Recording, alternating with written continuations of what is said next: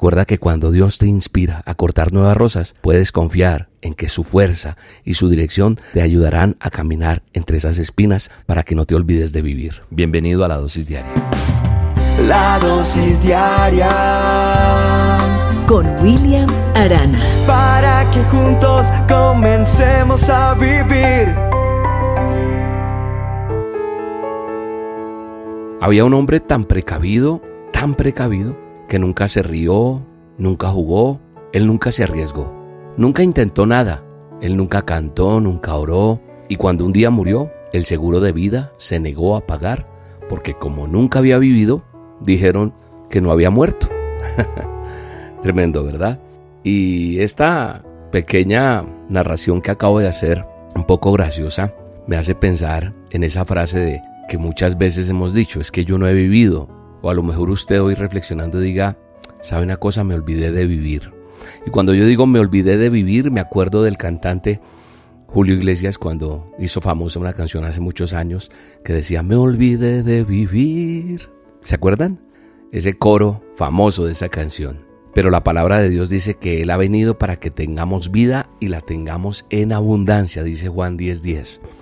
Me olvidé de vivir es esa frase que nosotros, los cristianos, las personas, hemos hecho nuestra en el día a día de nuestra vida. ¿Qué es lo que está pasando en tu vida? ¿Qué es lo que hace que te olvides de vivir? Eso es lo que te quiero preguntar hoy.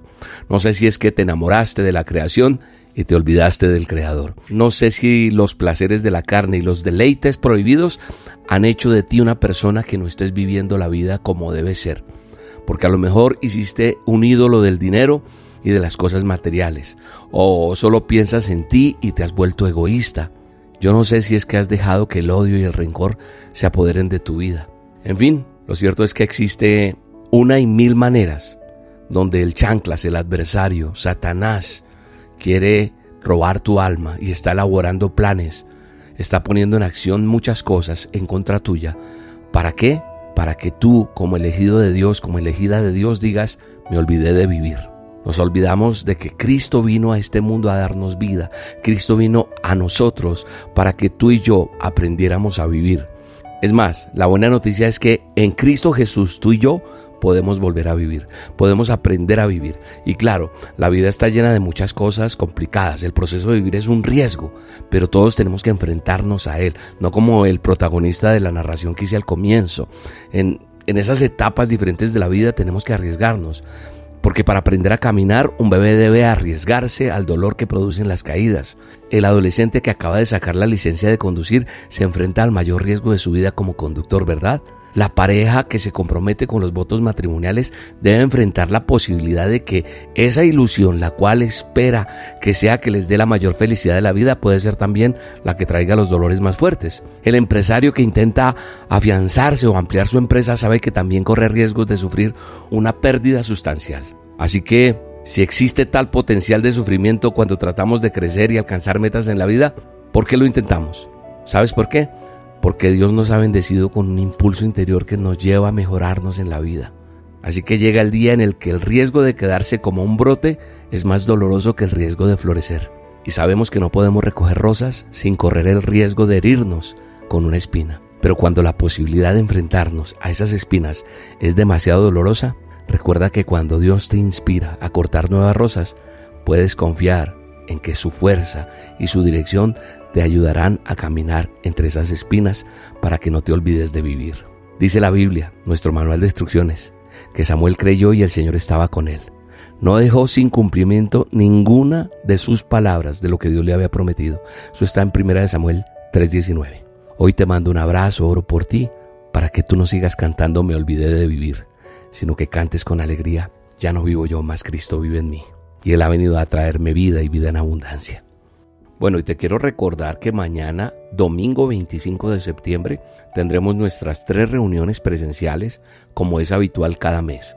Mañana domingo corresponde la del mes de septiembre, así que te esperamos a las 9, 11 o 1 de la tarde. Tú escoges el horario que más te conviene. La entrada es libre, carrera 13 6674 en Chapinero. Ahí queda la estación Flores en Chapinero por Transmilenio, quedan parqueaderos aledaños, servicio público, en fin, es fácil el acceso. Te espero, puedes venir con tus hijos, con tu familia. Los rocapeques tienen reunión aparte de donde ellos aprenden del manual de instrucciones, en fin, y nosotros los adultos también. Para toda la familia. Recuerda, 9, 11 y 1 de la tarde, mañana domingo. Un abrazo. Bendiciones.